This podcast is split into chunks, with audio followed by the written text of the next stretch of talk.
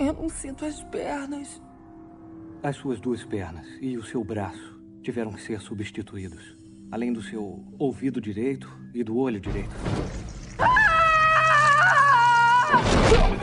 Quanto tempo até estar pronta para combate? Ela é uma civil. Todos têm que pagar pelo que recebem aqui, Will. Ou você não descobriu isso ainda? Eu estou fora de controle. Eu sei. Meu pai desenvolveu a tecnologia para uso militar. Você me transformou num soldado. Will! Quem é você? A primeira mulher biônica.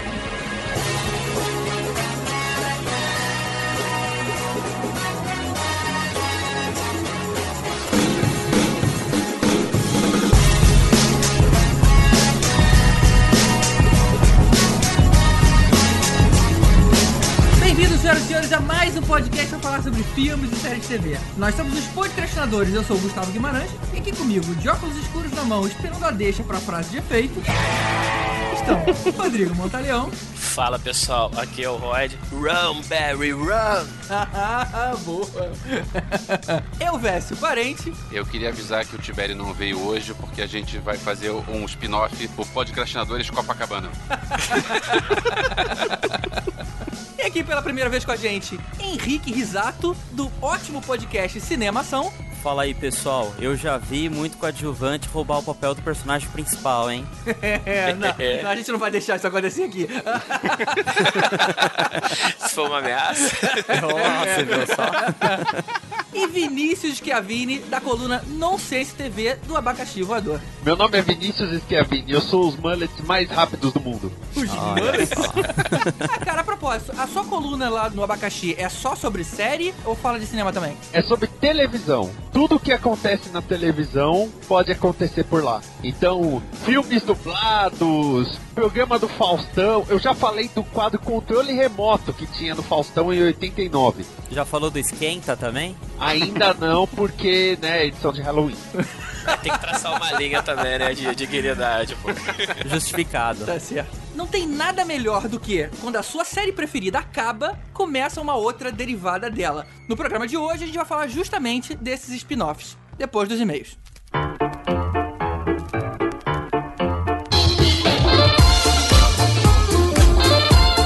E aí, Elvis, quais são os dois e-mails que a gente vai ler hoje? Bom, o Elieverson mandou uma carta sobre o último episódio, que foi de Mad Max, falando assim: Na minha humilde opinião, o fato de gostar ou não dos filmes antigos não deve ser uma discussão a ser levada tão a sério assim. Aí ele fala de texto meio nostálgico de outros tempos, outras tecnologias, outras ideias de fazer cinema, e fala quando a gente compara os antigos com os novos, a gente esquece da lacuna de 30 anos. Isso faz a diferença. É, aí ele fala assim: o que me motiva a gostar ainda mais dos antigos é um sentimento nostálgico de quando eu vi pela primeira vez. E quanto aquilo foi novo e diferente aos olhos de uma criança que ficou encantada com aquele mundo de pessoas, lugares e carros tão diferentes do que eu estava acostumado a ver. É verdade, cara. Eu preciso concordar com ele. Embora eu tenha criticado bastante os primeiros Mad Max, especificamente o primeiro, eu lembro de quando eu vi isso, eu era muito moleque, e aquilo fez um diferencial, sabe? Eu fiquei impressionado. Na verdade, foi um filme até que meu pai não queria que eu visse, pela quantidade de mortes, acho que foi o 2. O 1 um eu demorei muito tempo pra ver. E eu lembro que quando vi, fiquei bastante impressionado. Foi uma reação muito diferente, logicamente, de quando eu revi agora há pouco pro podcast. É, quando eu revi, eu na época, eu lembro que eu vi o, o primeiro em VHS. O segundo também lembro se eu vi no cinema ou não, mas eu na época eu já achava o segundo melhor que o primeiro. Mas quando lançou o terceiro, eu vi no cinema e eu gostava daquilo. Agora, eu continuo dizendo, o primeiro ainda é legal, o terceiro não. O terceiro só vale pelo lado nostálgico mesmo. Tudo bem, a gente, a gente respeita ele, Everson, beleza. Aí ele fala assim: Quanto à Estrada da Fúria, achei muito legal o fato de não ser explicativo demais em seus conceitos e mitologias. Achei muito boa e honesta a divisão do protagonismo entre Max e a Furiosa e o fato da presença feminina ter um destaque na trama. Enfim, gostei muito do novo, gosto dos anteriores e respeito quem não pensa igual a mim. Torci muito para que houvesse esse episódio e vocês nos presentearam com ele. Obrigado. É por essas e outras que eu testemunho podcastinadores. Um forte abraço a todos e espero estar com vocês novamente no próximo episódio. Valeu! Obrigado, Eli Everson. Eli Everson, que é um ouvinte antigo, sempre escreve pra gente, muito legal, cara. E tá aí registrado a, a opinião dele. E olha, eu vou te falar que eu gostei muito desse filme novo. Eu vi na sessão de imprensa, tava um crítico amigo meu do meu lado, o cara legal, cara gente boa. Só que o cara saiu do filme reclamando o tempo todo de tudo. Eu falei, cara, você tava se divertindo ao longo do filme. Como é que você vai falar mal do filme se você tá se divertindo tanto? É, é inegável que o filme é divertido. E, e se o filme começa a ficar chato, você vê o guitarrista em cima do caminhão com a guitarra soltando fogo. E, cara, é genial aquilo. Na verdade, a minha crítica mesmo acabou indo pros primeiros filmes. Esse filme, ele funciona como um filme. Até acho que teve um roteiro raso, mas eu mesmo falei no podcast, ele funciona enquanto isso, sem a gente imaginar nenhum plot twist, nem nada disso. Funciona bem, diverte, cumpriu o seu papel. Já os primeiros, eu particularmente acho aí que teve uma carência de talento generalizado. Olha só, eu continuo insistindo que o segundo é muito bom, o primeiro é bom e o terceiro eu não defendo. Mas assim, o Mad Max 2 ainda é um filmaço. Tá certo. E o outro e-mail veio do Roberto Magalhães, ele diz o seguinte: Olá, podcastinadores, parabéns por mais um bom episódio. Uma curiosidade sobre a franquia Mad Max. O primeiro filme teve um lançamento discreto nos Estados Unidos em 1980, mas não chamou atenção. Mas com o sucesso do segundo filme, lançado em 82, o primeiro filme foi relançado em 83. É por isso que no nome em inglês, o segundo filme foi chamado de The Road Warrior e não Mad Max 2. Deve ter gente pensando até hoje que o primeiro é que era a continuação. É estranho isso, é, dá vontade de catar algum jornal ou revista da época pra ver qual era a divulgação do Mad Max 2, né? Cara, pra mim é claro, o primeiro foi tão ruim que a nego achou, não, não vou colocar isso no cinema nunca, não vou lançar nem em vídeo. Não tinha vídeo ainda, né? Assim, se a gente tá falando do, do filme de, do fim dos anos 70 e dos anos 80, videocassete ainda era um negócio que poucas pessoas tinham. Pois é, aí quando o 2 fez sucesso, e aí todo mundo se lembra direito do 2, eles tentaram aí ganhar uma grana em cima. Ah, mas eu tenho aí alguma coisa que também se chama Mad Max, vamos empurrar aí igual abaixo do público. Pô, empurrar goela abaixo é, é o filme da origem do cara. Se fosse hoje em dia, iam lançar como prequel. É, não, se fosse de dia ia ter uma trilogia pra Outro país que demorou a ver foi a vizinha Nova Zelândia. Pouco antes da estreia, houve um acidente parecido com a cena onde o Gus é queimado dentro do carro e também envolvendo uma gangue de motociclistas. Por isso, o filme foi banido na época e só lançado em 1983, depois do sucesso do primeiro e com censura 18 anos. Cara, que puta azar, né, Elvis? Pois é, bizarro isso. Eu li isso no IMDB, pensei que coincidência esquisita e estranha e sei lá. É, porque foi o mesmo tipo de acidente, foi com gangue de motoqueiro, caramba, cara. E no país do lado. Encerrando aqui meio dele, ele diz: Quando foi lançado pela primeira vez nos Estados Unidos, o filme foi dublado por causa do forte sotaque australiano. Será que um filme desse concorreria a um prêmio de língua estrangeira? Olha, eu vou falar, eu não lembro exatamente qual foi o ano, mas teve um ano aí que teve um filme em inglês que concorreu ao Oscar de melhor filme estrangeiro. Porque na verdade não é, é filme estrangeiro, é filme em língua estrangeira, é foreign language. Então o filme acho que era em gaélico, ou alguma língua dessas bizarras que ninguém fala, Caramba. que só eles falam, né? Então o filme não era inglês e era um filme inglês que concorreu ao prêmio de, de língua estrangeira. É, faz sentido. Faz sentido. Faz sentido. Na época, não sei se eles estavam acostumados com, com o sotaque australiano. Crocodilo Dundee não tinha aparecido ainda no cinema, né? É. Então valeu, Roberto. Obrigado pelo e-mail. Então escreve você também pro podcastinadores.gmail.com, dá um like lá no nosso facebook.com.br podcastinadores ou manda um e-mail aqui no abacaxivador.com.br. Vamos seguindo agora então com o nosso especial sobre séries spin-off.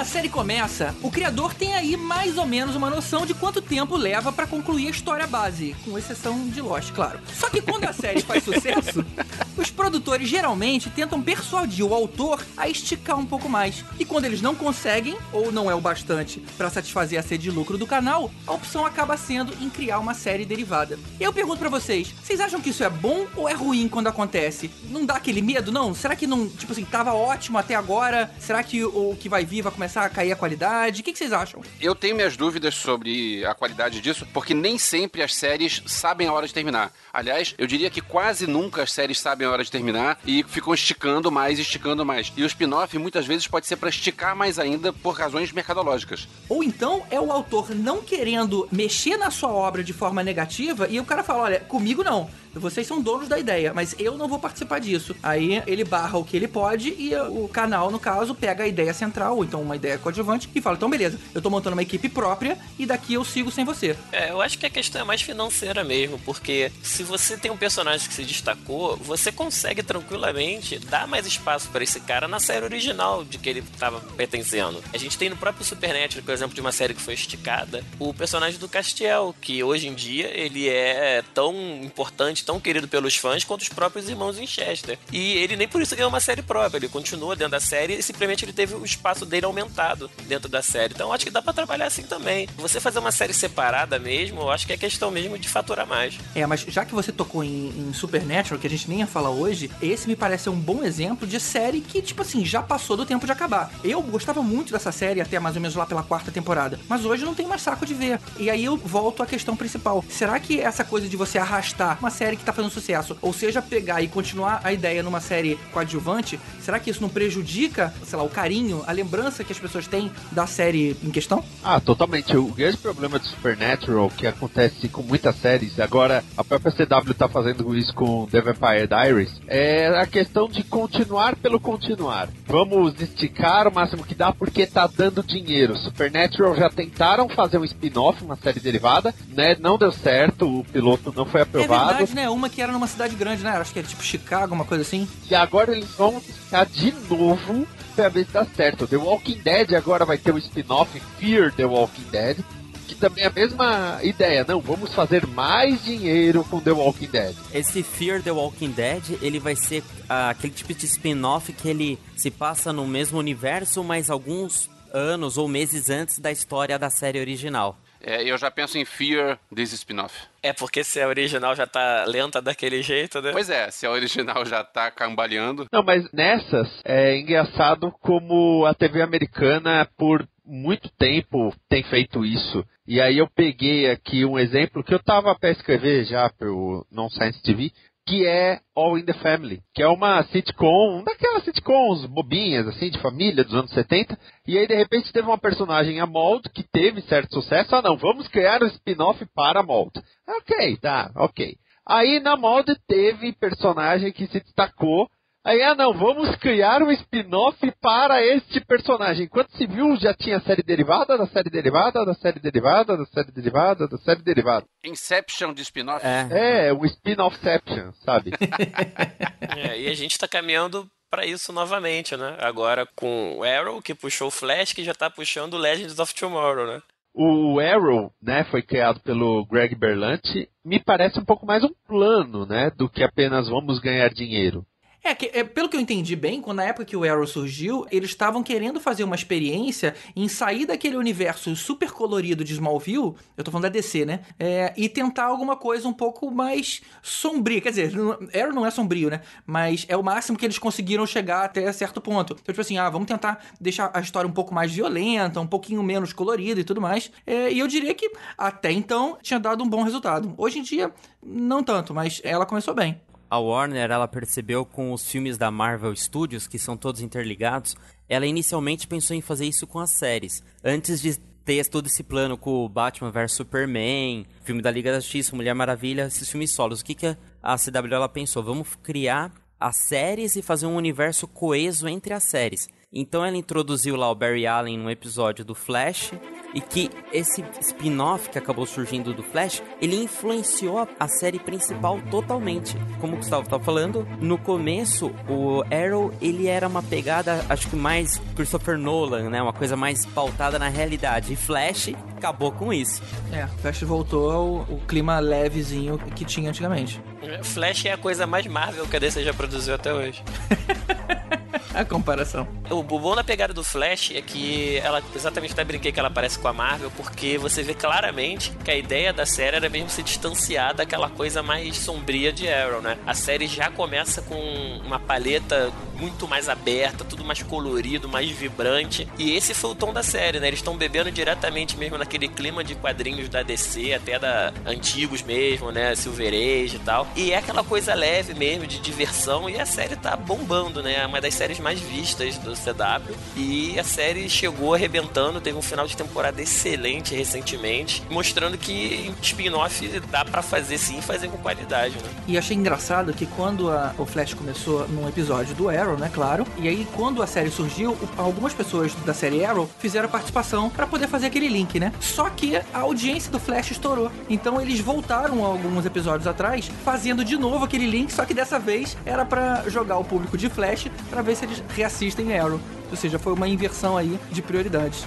É, a gente falou que Arrow, né, essa temporada, ela, ela teve uma queda de qualidade considerável. Por que, que essa temporada foi mais fraca, pelo menos do meu ponto de vista? Ela teve a obrigação de servir de plataforma de lançamento de outros personagens, então a gente teve no começo dessa temporada de Arrow a inclusão do Ray Palmer, né, que vira o Atom no final, e claramente ali já existia um plano de lançar esse personagem que fosse numa série própria, ou, ou pelo menos crescer bastante a, a, participação dele a ponto dele ganhar público mesmo para poder participar de alguma coisa eventualmente, né? Tanto que já botaram um ator de peso no papel, que é o Brandon Ralph, né, que tinha feito Super-Homem. E você vê então que realmente rolou um pouco disso, né? A série se preocupou muito em ser plataforma de lançamento de outros personagens e acabou esquecendo um pouco do próprio roteiro, né? Mas daí a gente ganhou, é, antes tinha ganho, tinha ganho Flash, e a gente até recebeu a notícia que a gente vai ganhar mais uma série agora derivada tanto de Arrow quanto de Flash, que é o Legends of Tomorrow, né? Que vai ter participação de personagens que começaram tanto em Arrow quanto em Flash. Então acabou que valeu a pena, porque é, a série deu uma cambaleada, mas gerou uma nova série aí que tem tudo para arrebentar pelo trailer que a gente já viu, né? Essa Legends of Tomorrow, eu acho que ela vai ser aqueles seriados que acabam ficando entre os hiatos das séries, como foi a gente Carter no Agents of Shield. Né? Que é o mid-season. Mid-season. Aliás,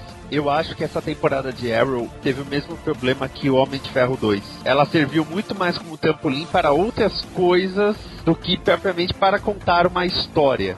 Eu acho que esse foi o grande problema, e enquanto isso, Flash estava surgindo de uma forma tão diferente, mas, com perdão do teu cadalho, tão acelerada. Sem brincadeira, essa temporada de Flash teve uns 5 episódios que serviriam perfeitamente como final de temporada. É verdade. E aí de repente, nossa, eu não acredito, aconteceu. Meu Deus, é o episódio 14. Como assim? E agora ela é quem tá puxando personagens novos, né? Você vê que o nuclear começou nela, não começou no, no Arrow. Até porque não dava, né? O ator que faz o nuclear e o ator que faz o Arrow são cara de um focinho do outro. Ah, é, eu não reparei nisso, não é? Eles são, eles são primos. O Rob Amell e o Stephen Amell, eles são primos mas eles parecem irmãos. Rolou um nepotismo ali, é? É que o, a CW, ela tem isso de manter os atores dentro da casa. E o cara já tinha feito Tomorrow People, né? A série do Zig Marley, que não deu certo. E aí ele foi pra fazer o Nuclear. Maneiro. Eu torço pra isso, cara. Nuclear era um dos meus personagens preferidos no quadrinho. Antigamente, né? Hoje eu não sei como é que é mais. Do jeito que os caras estão, primeiro que o, o mesmo produtor, que é o Greg Berlanti, fez Arrow e fez Supergirl agora, né, vai fazer Supergirl. Ou seja, ele pegou dois personagens de Smallville e fez melhores. Segunda coisa, que esse cara tá usado. Olha os personagens que ele pega. Nuclear, velho. Quando que eu pensei que eu ia ver o nuclear numa série de TV? E bem feito, né? O que é pior. Gente, o Brandon Ralph virou Chris Evans da Warner. é verdade. Ah, muito bom. Sabe, o, os caras vêm, ah, nós vamos agora fazer Legends of Tomorrow. Cara, eu bato palma, faz uma série da Canário Branco, até que eu assisto agora. É, inclusive ela tá né, no spin-off também, não, não, né? Faz uma só dela. Só dela. Agora, Flash foi muito feliz também na escolha do elenco, né? O, o Grant Gustin já viu, a gente já, já conhecia ele de Glee e já tinha visto que ele estava bem como Barry no, já no próprio episódio que serviu de piloto para ele, né? No episódio do, do Arrow. Mas ele, ele assim, para mim ele se, se mostrou assim um excelente ator, cara, como Barry Allen. Eu não tinha visto essa envergadura toda cênica dele na, quando ele fazia Glee, mas agora realmente o cara tá mandando muito bem. E não só ele, mas o, o elenco de apoio, a gente tem que falar do Tom Cavanagh, né, cara? Que que é a interpretação dele do, do Dr. Wells, Wells, cara? Dr. Wells é absurdo, cara. Acho que a, o grande forte é quando o ator ele tá amando fazer aquele personagem, né? O Grant Gustin, logo que acabou o Flash, ele foi no Instagram, no Twitter, ele fez um puta texto pro público agradecendo. O mesmo Stephen Amell, quando saiu o filme O Homem de Aço, quando começou a falar sobre o Batman vs Superman, ele ficou doido, ele começou a mandar e-mail, falar assim: Meu, vamos torcer pro Arqueiro Verde estar no filme também. Essa diferença é quando o ator ele também é assim, nerd, ele tá curtindo o que ele tá fazendo. E o Amel realmente é ele mesmo diretamente que posta. E ele posta bastante, cara. Eu até dei um follow lá na página do cara. É, e realmente tem muita coisa que ele coloca. E, e ele é bem engajado, né? A CW cultiva isso, ela gosta que os próprios atores Twitter e tudo mais para ter essa linguagem jovem do canal. E aí eu fico pensando, já anunciaram o filme do Flash. Como é que vão conseguir fazer um Flash tão bom quanto esse Grant Gustin? Sendo que é o moleque do vamos falar, precisamos falar sobre o Kevin. É o Ezra Miller. Isso. é. Mas aí que tá, cara. Ou você coloca todos os personagens iguais, ou você, colo ou você não coloca nenhum. Você trocar um ou outro não funciona, né? Ou é o mesmo universo, ou, ou não. Até agora estão falando que são coisas diferentes. Só que, porra, tem Flash pra caramba na DC e os caras anunciam que o do filme também é Barry Allen. Cara, isso me revoltou profundamente, cara, por dois motivos. Primeiro, que é uma puta sacanagem com o trabalho que o, que o Grant Gustin vem fazendo. Segundo, que a, quando esse filme do Flash sair, se eu não me engano, é só daqui a uns três anos. Cara, no imaginário público, o Flash é aquele moleque, é o Grant Gustin, cara. O Barry Allen, pelo menos, é o Grant Gustin. E você vai meter um cara no cinema falando que, ah, não, eu que sou o Barry Allen. Me desculpa, mas não vai colar pra ninguém, cara, sinceramente. Mas isso aconteceu, cara, quando em vez do Brandon Rolfe, as pessoas queriam que fosse o Tom Welling. E, de novo, o cara falou, não, cara, uma coisa é uma coisa, outra coisa é outra coisa. É, e todo mundo sabe o que aconteceu com o filme do Brandon Roth, né?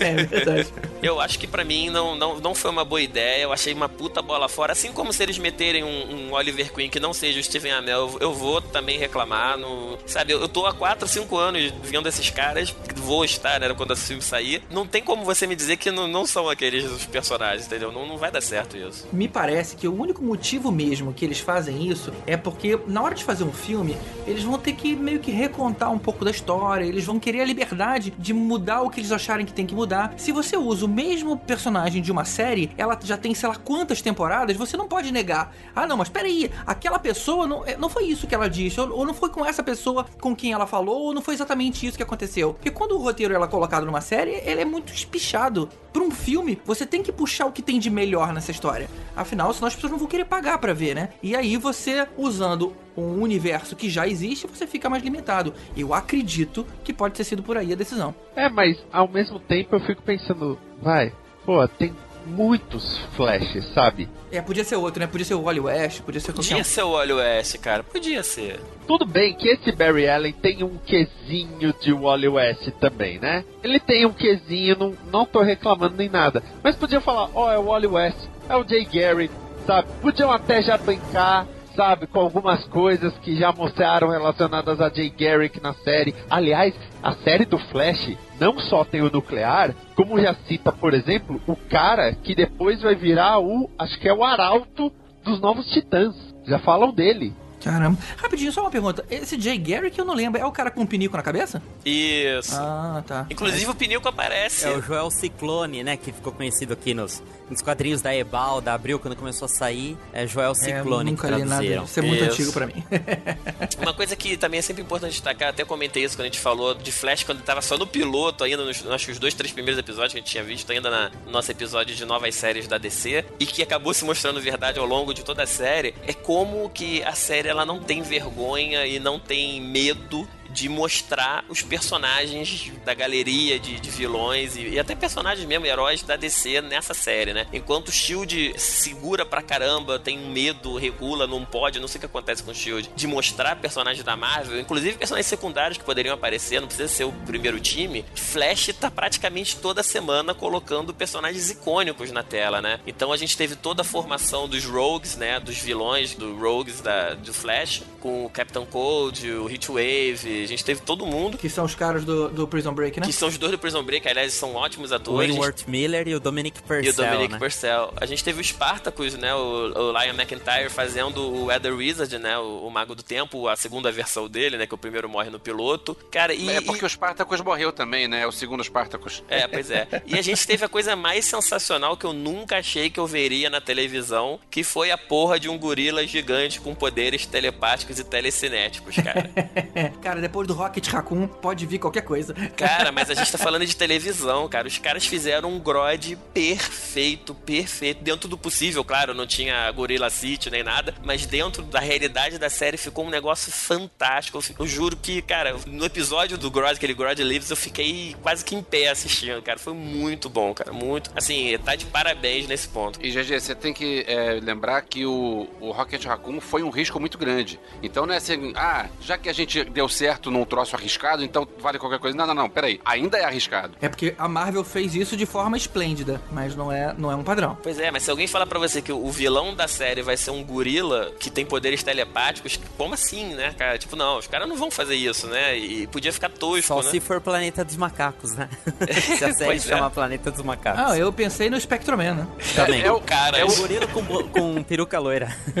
É o Andy Serkis que faz? Podia, Oh. né, cara? Mas não, é, É. tudo CGI, é tudo Do Jeitinho dele. Só pra fechar, Flash também, só um comentário, é a participação do Mark Hamill, né? Repetindo o papel de trapaceiro que ele já tinha feito na, na série do The Flash da década de 90. Isso, na série original, que aliás foi fantástico também a participação dele. Foi muito legal. bom, cara, muito bom. Maneiro. Essas participações interessantes, eu tava vendo o piloto da, da Supergirl, eh, eu achei maneiro que eles colocaram, né? O, tanto o Jim Kane quanto a, a Heather, alguma coisa, não lembro o nome dela, que fez a, a Supergirl no cinema. Então é bacana eles aproveitarem essas coisinhas e colocar como referência, né? Eles vão ser quem na série? No primeiro, no primeiro episódio, eles só aparecem de relance, como os pais adotivos da Supergirl. Só que isso é muito no iníciozinho, não é nem spoiler, não. E são eles que vão adotar a cara. É, e aí o cara é o Jim Kane, que foi o super-homem na Lois and Clark, e a mãe é a Supergirl no cinema. É bem legal mesmo. Aliás, bom piloto. Bom piloto, bom piloto. E é legal que a Supergirl vai trabalhar pro futuro Superman Cyborg.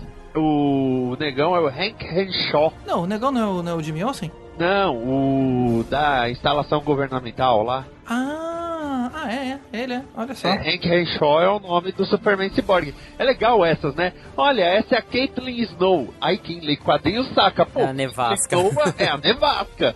Ah, esse é o Cisco Ramon. Porra, esse é o Vibrio. Aí esse final de temporada já mostrou, olha, é bem possível que eles se tornem a nevasca e o Vibrio. E detalhe que a nevasca nos quadrinhos era, né? Hoje em dia com o 952 nem conta. Mas ela era apaixonada pelo nuclear.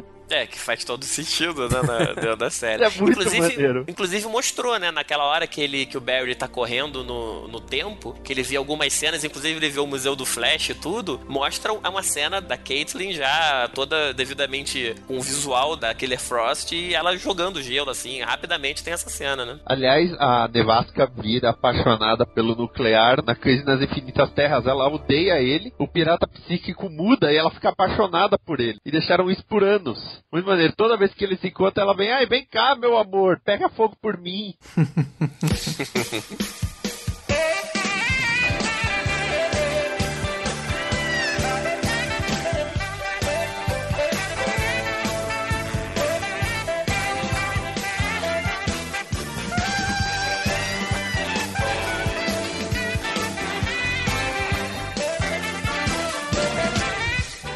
uma série que puxou um monte de spin-offs, foi o Saturday Night Live, que até hoje passa nos Estados Unidos. Ela, na verdade, é um programa de sketch cômica que existe desde 1975 e é mais ou menos como se fosse um Zorra Total, só que um pouco engraçado. Caraca, GG, tu esculachou o Saturday Night Live Eu agora. até achei que você podia comparar, sei lá, com o Porta dos Fundos, talvez, né? Cara, um TV pirata. Compara com TV pirata. Tá vai. bom, tá bom. Pode ser, pode ser. Bom, de qualquer forma, foram 37 temporadas até hoje e 724 episódios. Eu não procurei saber, mas provavelmente deve ser aí um recorde de audiência na televisão. É, segundo o MDB, tá, com, tá no 727. Ah, tá vendo? pouquinho Sua- mais. Sua, sua fonte tá mais atualizada. de qualquer forma, essa série, como o nome diz, ela é ao vivo e ela faz umas séries de humor e ela sempre tem dois convidados. Tem um convidado que é o ator, que faz é, justamente o discurso de entrada, que é sempre uma coisa icônica, e termina com aquela frase clássica, né? Live from New York, Saturday Night. E aí o programa começa. E tem o outro convidado que é uma banda. Então, na verdade, essa é a dinâmica. O convidado fica ali fazendo as sketches eles mesmos, ao vivo, é, e a banda entra aí pra, nos intervalos. E essas sketches acabam ganhando tanta repercussão que acabam tendo vida própria. O spin-off disso aí seria o Third Rock? Não, é, mas bem colocado. Na verdade, o Terry Rock é feito baseado no. no O Third no- Rock é uma homenagem. É uma homenagem. Ao troço, é uma Que homenagem. também- Assim como aquela outra série, É, é, Aquela do Chandler, né? Studio 60 on the, on the Sunset, On the Sunset Sunset Street. Street. é. Isso, eu Que também. eu vou te falar que foi uma das coisas que eu mais gostei de ver na televisão até hoje. É impressionante. Foi a primeira coisa do Chandler que eu vi depois de Friends. Eu falei, hum, isso aí é meio caído. Pô, mas isso é- caramba, era muito boa. As duas séries são muito boas. O Third Rock também era muito bom, só que esticou demais. Mas Terry Rock era comédia. O legal do, do Studio 60 é que não era comédia e acabava sendo um pouquinho engraçado. Era drama. E eu falei, cara, como é que deve ser o Chandler fazendo drama? Mas na verdade ele consegue muito fazer um bom. personagem engraçado numa série de drama, com drama, sem ser besterol. Foi um, um resultado muito bom. Mas de qualquer forma não seria, não. Sketches que ganharam vida, embora não na TV, mas no cinema, foi Irmãos Cara de Pau, que na verdade eu vou me conter aqui pra não ficar falando, porque é o filme que eu mais vi em toda a minha vida. E eu vou segurar Olha a onda só. aqui. que isso foi de 1980, teve uma outra versão em 2000. Eu gosto das duas, apesar de preferir muito mais a 1980. E é, Claro. a história é: são dois irmãos que descobrem que o orfanato que eles cresceram vai ser fechado por causa de uma dívida com a prefeitura de, acreditem, 5 mil dólares, que era muito dinheiro naquela época. E aí, como a freira que dirige lá o orfanato se recusa a aceitar qualquer tipo de dinheiro desonesto, eles têm a ideia de retomar a banda e fazem aí um big show pra arrecadar dinheiro. Ou seja, é só isso. We're putting the band together. É, Quando eles falam pra cada um. O que é legal é como eles colocam as músicas, é como eles colocam os números musicais no meio do filme. É, Não, e é as músicas, sensacional. e as músicas são incríveis, né? As músicas são incríveis e os músicos todos, tem um monte de músico muito bom que participa. Aretha Franklin, James Brown, é assim, é... é... O Ray Charles. Ray Charles. É, o troço é absurdo. É muito bom, muito bom mesmo. Esse remake que teve dos filmes dos Muppets foi uma homenagem, né? De certa forma, a ideia do enredo é a mesma. É verdade. Um outro filme que também veio do, do Saturday Night Live foi Wayne's World. Como é que era em português? É, acho que era Quanto, Quanto mais idiota, melhor. Quanto mais idiota, melhor. Aliás, é um nome que poderia. Um nome que não pode ser mais idiota, né? Quanto mais idiota, melhor. Mas faz jus ao filme, né, cara? Mas desafio. Ah, mas o filme é maneiro. Wayne's World, Wayne's World, Party Time, excellent. Pô, isso é maneiro, isso é maneiro, vai. Era um o filme Dr. idiota. Evil. Era um filme idiota, convenhamos. Mas de qualquer forma funcionou. Ele teve uma primeira edição em 92 e a outra logo no ano seguinte, em 93. E a história era dois amigos que tinham um programa bem idiota que transmitia por uma TV a cabo também bem pequena nessa cidade. Só que. Chewing! Que que? Chewing! Eles falavam isso, né? Não lembro o que que. Falavam isso sempre quando vinha uma mulher bonita, uma mulher gostosa. É, Eles falavam chewing! E aí, um executivo do meio de entretenimento percebe a parada, vê o potencial e oferece pra eles fazerem o mesmo programa, só que com uma versão de alto orçamento. E aí é só engraçado aí por causa dos, da, da comparação, né? Que eles fazem da vida antes e depois. Vale citar que é o Mike Myers. É o Mike Myers e o Dana Carvey, né? É, mas o Dana Carvey ninguém sabe quem é hoje em dia. O Mike Myers é o Shrek, é o. É o cara do Halloween, não é? Não, esse é o Michael Myers. é, mas é quase, é irmão, irmão. O Mike Myers é o Austin Powers, é o Shrek. Ele é um nome um pouco mais, mais conhecido do que o Dana Carvey hoje. Que, cadê o Dana Carvey? Que, ele tem feito? É verdade. Acho que ele tá fazendo música com hit. Tá os dois sumidos, né? Engraçado que aquele formatinho lá do canal que eles tinham lembra muito os, os canais do YouTube de hoje em dia, né? Aqueles caras tentando fazer alguma coisa engraçada, indo meio que pro bobo, meio que pra vergonha alheia. Tem muito canal assim. E os caras foram precursores disso muito antes.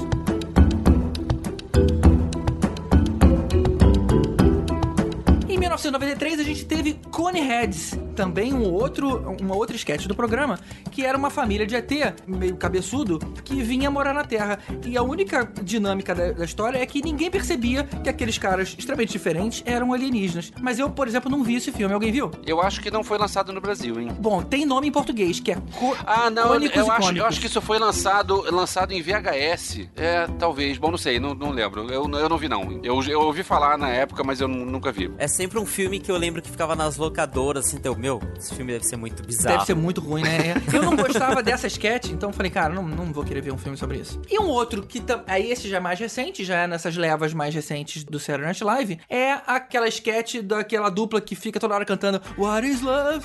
Baby don't hurt. Sabe que eles ficam balançando a cabeça? E o filme foi A Night at the Roxbury. E em português virou Os Estragos de Sábado à Noite. Pô, essa sketch é muito boa, cara. Que tem o, tem o Jim Carrey também, não tem, se eu não me engano, na, na sketch do, do Saturday Night Live, não no filme. Ah, não, eles fazem com quem participa, né? Provavelmente deve ter visto um que o Jim Carrey participou. Mas Cara, eles é sempre muito brincam. bom, cara. É, não, é- es- esses caras são engraçados mesmo. E também, de novo, o roteiro é simples do filme, que são dois caras totalmente losers que se acham, assim, é, na noite, frequentam tudo quanto é casa noturna, e eles ficam tentando ganhar, ganhar as garotas, mas os caras são mega losers. Só isso, praticamente. Mas ainda assim, mesmo sendo simples, o, o filme foi engraçadinho. O filme não vi, mas as sketches são bem engraçadinhas. É, E GG, vem cá, o The Ambiguous Gay Duo. Ai, é verdade. Esse também, né?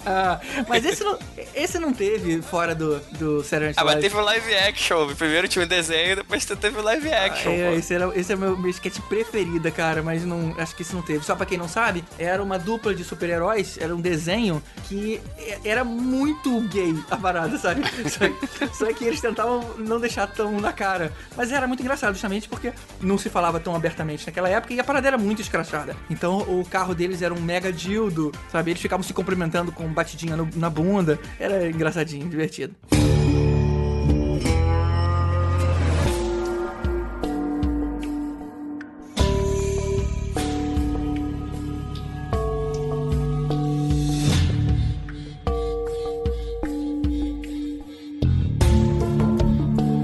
Recentemente a gente teve o puta sucesso que foi Breaking Bad, né? É, até mesmo o próprio Anthony Hopkins elogiou a atuação do Bryan Cranston, que fez lá o Walter White. Ele falou que foi a melhor atuação que ele viu na vida. Olha só, merecedora, cara. Foi incrível, incrível. Foi incrível. Eu lembro do Bryan Cranston lá daquela série Malcolm in the Middle, que ele era o pai, que era um bundão. Aí você vê uma série que o cara começa meio mané e ele vai evoluindo, evoluindo, evoluindo, tipo, E vira o Say My Name. é, I am the dangerous. É, I am the one who knocks. É, esse- Caramba, essa, essa deu gelou a espinha na hora que ele falou. Breaking Bad foi, cara, foi muito bom. É, Eu lembro que eu devorava episódios, assim, assistia, sei lá, a primeira temporada que tem menos episódios, só tem seis. Eu assisti num dia só, assim, numa noitada. Fiquei na madrugada inteira assistindo. Breaking Bad é um bom exemplo de, de produtores que querem dar esticar a série, mas o produtor, o Vince Gilligan, não deixou. Por exemplo, a série originalmente ela tinha sido pensada para quatro temporadas, tanto que no final da quarta temporada acaba todo aquele problema lá do Gus e eles chamaram os melhores roteiristas tipo assim, vê se dá pra gente fazer uma quinta. Se vocês acharem aí, vocês da produção, acharem que uma quinta terá qualidade pra isso, a gente faz. E aí eles se reuniram e eles se convenceram, beleza, a gente consegue fazer mais uma em alto nível e vou te falar que a quinta foi ainda melhor do que as outras. Mas eles falaram, mas aqui acaba. Não dá pra gente gravar uma única cena. E aí que se surgiu o spin-off que foi o Better Call Saul. Mais ou menos como aconteceu com Lost, né? É, oh, né? Igualzinho, igualzinho.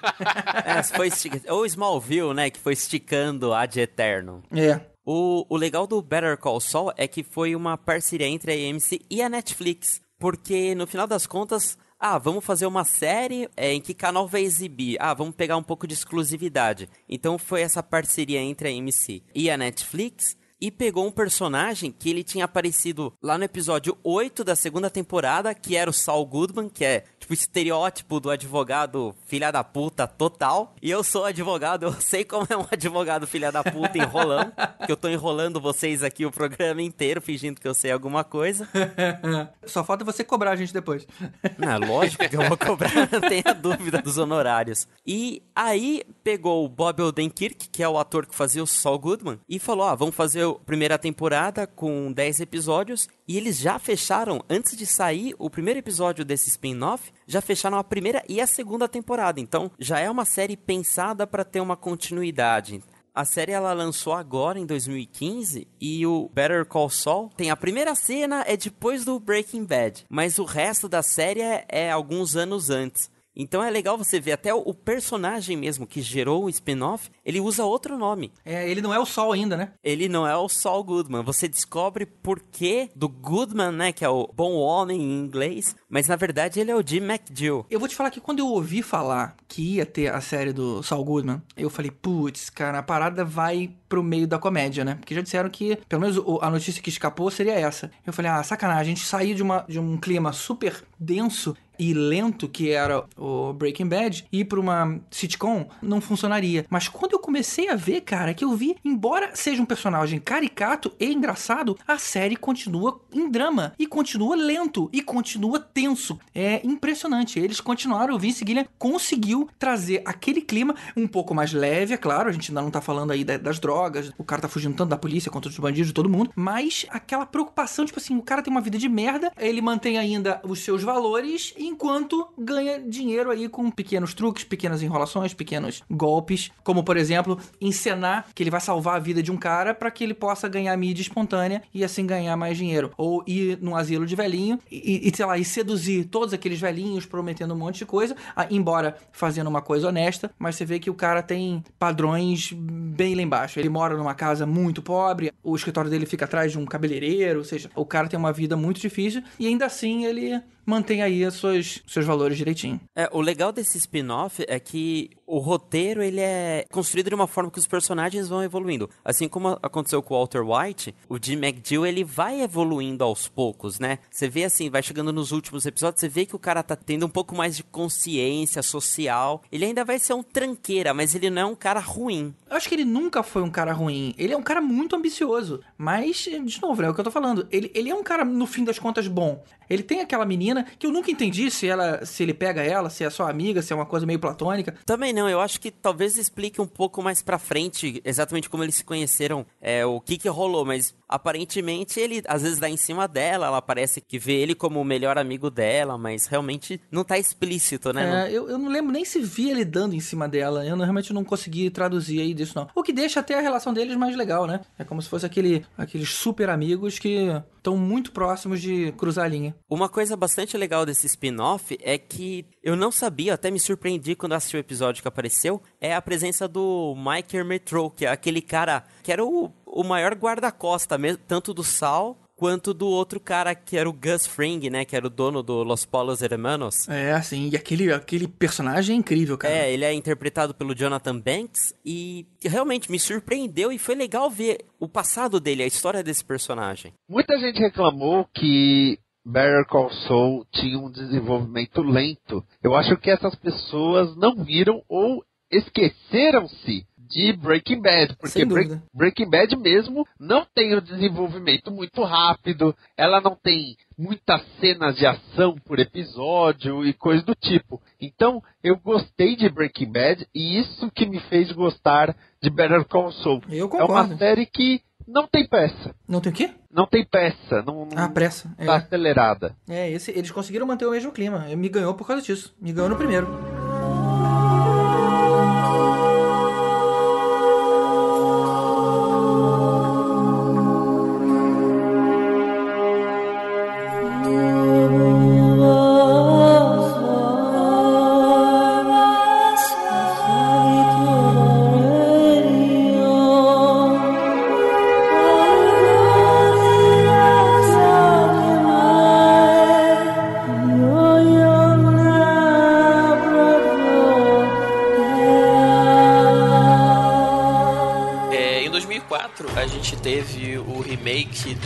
De Battlestar Galactica, que foi uma série que tinha feito algum sucesso no- nos anos 70 ali, 80, e que acabou é, virando aí sim um mega hit quando foi lançada, relançada, né, um remake em 2004, que foi até 2009, e a série, apesar de ser do Sci-Fi, que é um canal que até então não tinha tanta projeção assim, a série conseguiu ter um bom público e virou um- um- hoje uma série muito cultuada, né, entre, entre os mundo nerd, vamos dizer assim, pessoal de ficção. E como toda série que faz muito sucesso, o Sci-Fi não se segurou e, claro, que tentou capitalizar em cima do sucesso da série, lançando logo depois o spin-off de Battlestar Galactica, que foi a série Caprica. Vale comentar que eles se seguraram e não toparam esticar a série a Battlestar Galactica mesmo. Ou seja, eles fizeram só as quatro temporadas pelas quais o roteiro estava previsto inicialmente. Exatamente, e por isso que, na minha opinião, é uma das séries que terminou melhor. Das que eu vi até hoje, foi uma das que teve um, um dos melhores finais, se não o melhor. Exatamente. Todos os ganchos foram respondidos, cara. Pô, foi Exatamente. muito bom. Foi muito legal. muito bom. E olha que ela sofreu um pouco com aquela questão da greve dos roteiristas, É que verdade. afetou todo mundo naquela época, né? Mas mesmo assim a série seguiu firme até o final. E aí, em 2009, eh, eles lançaram Caprica, que foi uma série que na verdade ela era uma prequel de Battlestar Galactica e ela ia mostrar eh, a criação dos Cylons e como que eles se rebelaram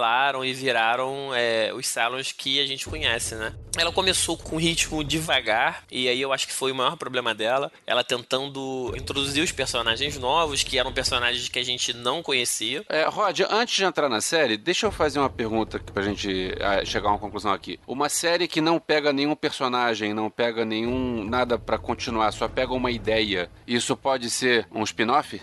Cara, eu acredito que sim, porque o universo é o mesmo. Ele está se baseando de algo que já foi pré-definido. Se aquela série contava de um, de um lugar, de um planeta, de uma situação, essa série nada mais faz do que usar desse mesmo pré-conhecimento que a gente tem, introduzindo personagens novos. Eu, eu continuo encarando isso como um spin-off. Acho que é muito do que aconteceu com Star Wars, acaba sendo um universo expandido, né? Mesmo que não seja uma, sei lá, algo transmídia, que ainda assim é uma série, mas ele pega um elemento que, que seja um lugar, é, um personagem ou mesmo um artefato e constrói toda uma história em cima disso. Eu acho que serve como spin-off, sim. E eu acho que até mais do que isso, ao Battlestar Galactica, os vilões eram os Cylons. Então, na verdade, Caprica tá mostrando como os Cylons surgiram. Não é simplesmente, olha, como você comentou, alguém comentou logo no início que ia ter um outro é, Walking Dead, que eu imagino que eles, eles vão pegar só o mesmo universo, mas não vão falar nada de nada, não vai, vai ter nenhuma informação que se cruze. Caprica, ele simplesmente tá preparando para mostrar o seguinte, cara, sabe aqueles vilões que te acompanharam por quatro temporadas? Foi assim que eles surgiram. Ou seja, tá mais do que referenciado ali. Sim, se você botar no papel, na verdade, a ideia era do cacete, né? O que, que é? A gente vai pegar a série que acabou de terminar, que fez um puta sucesso, e eu vou mostrar antes, né? A Caprica era o nome do planeta, na verdade, uma das 13 colônias, e a gente vê Caprica, acho que em 5 minutos de, de cena, que é o primeiro episódio de Battlestar Galactica, que é exatamente a cidade, o planeta que é invadido e destruído pelos Cylons. Então a gente só tem um relance do que era aquilo ali, né? O resto todo da série é passada no espaço, na nave, eles fugindo de Battlestar Galáctica, né? Então, é, era a ideia de mostrar aquele planeta pra gente, aquela sociedade que a gente só teve um, uma pincelada rápida e mostrar a criação do vilão. Quer dizer, no papel era excelente o negócio. Eu concordo. Na, a ideia era boa. A ideia era E ótima. por que, que você acha que não funcionou? Primeiro que eu acho que ela pegou, apesar de de eu falar que a ideia é boa, a ideia é boa, mas ela pegou, talvez ela começou num ponto um pouco antes do que a gente queria ver. Realmente ela foi lá atrás buscar a criação da primeira inteligência artificial que no futuro daria eh, origens aos Cylons, né? Na verdade, eu achei que eles poderiam ter pulado um pouco. E a gente falou que não tinha relação com a série, mas ela tem, na verdade, além do nome do- da série, que era o planeta, a colônia, a gente tem um, pelo menos um personagem que é o, o próprio Adama, que era o, o comandante Adama, que era do Battlestar Galáctica, que ele era um garoto, né? Pra você ver como que a série voltou, porque em Galáctica ele já devia de ter seus 50 e tal, né? Então a série volta muito tempo atrás. O, o Adama era um garotinho, de ter uns, sei lá, 10 anos em, Caprica. E é aí que eu acho que eles pecaram, né? Eles, eles tinham que ter sido um pouco mais pra frente, que foi exatamente o que eles tentaram fazer depois com um terceiro spin-off, que foi um piloto que depois, se tivesse tido sucesso, viraria uma série, mas acabou que não virou, que era a Battlestar Galactica Chrome and Blood. Que aí Blood sim, eles avançaram no tempo pro, pro que a gente queria ter visto em Caprica, que era mostrar o Adama jovem, né? O Adama, ele tinha acabado de... Ele era um cadete da força espacial lá da- das 13 colônias e tava começando a, a participação dele ali como piloto combatendo os Cylons, né? Eu acho que talvez esse ponto seria muito mais interessante pra gente ver do que eles mostraram em Caprica. Pois é, mas então por que, que Blood and Chrome também não explodiu? Porque eu acho que já tinha queimado a ideia, entendeu? Eles tentaram com Caprica, que foi uma série, era- seria uma série cheia e acabou tendo, é, se não me engano, acho que foram três episódios só. E, e acho que queimou a- o tema aí, né? E depois eles não, não levaram fé de que o negócio ia vingar com, com Blood and Chrome, né? E aí acho que eles optaram por desistir. Então, pra mim, o maior erro de Caprica foi esse, foi ter escolhido talvez um ponto é, um pouco antes do que a gente queria ter visto, né? É, sobre o, o Caprica, eu acho que o maior erro foi ficar enrolando sem saber o que falar e a série ficou chata, coisa que Battlestar Galactica nunca foi. Uhum. E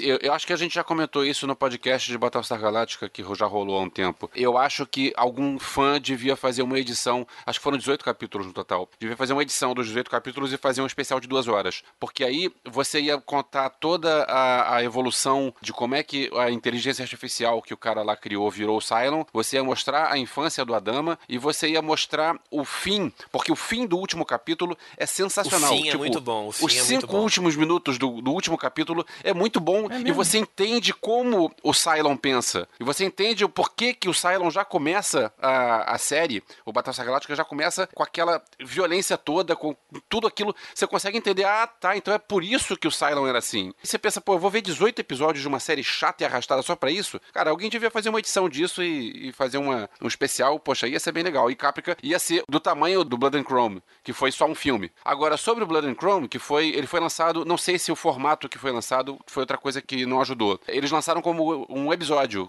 episódios, né? Não, não, Eram não. vários. Não, uh, Blood and Chrome não foram episódios. O que aconteceu, na verdade, é que o Sci-Fi encomendou o piloto, não aprovou o piloto para a produção da série. Aí o Machinima comprou esse piloto e dividiu o que seriam Isso. os blocos em webisódios. Ah, eu não sabia disso. Eu sei que essa história de ver os episódios, pra mim, quebrou o clima, quebrou o ritmo. É, Eu fiz a minha parte, eu como fã de Battlestar Galactica, fiz minha parte, comprei o Blu-ray quando saiu, tá? Só que não foi suficiente e a, a série não foi pra frente. Mas esse aí só foi o piloto. O Caprica devia ser uma ed- uma edição é, especial, só um- um- uma minissérie, e o outro, o and Chrome, é que devia continuar. Mas não foi isso que aconteceu. Mas aí é aquilo que eu tava falando do tempo, né? De quando eles começaram Caprica. Se eles pegam o final de Caprica e fazem aquilo como o começo da série, aquela sequência final fantástica, e aquilo ali é, é a entrada da série que seria Caprica, a partir daquele ponto com os Cylons já ativos, eu acho que seria que eles teriam se dado melhor, entendeu? Verdade. Agora, o Blood and Chrome eu gostei muito. Eu, particularmente, eu gostaria de ver aquela série. Eu teria visto se ela tivesse existido. Eu também teria visto. O que aconteceu do Blood and Chrome foi ganância. Quando ele foi anunciado, mal tinha rolado Caprica. Então, até eu não assisti ainda nem em Battlestar Galactica, mas rolou um lance de, ô velho, dá um tempo, sabe? Sossega um pouco.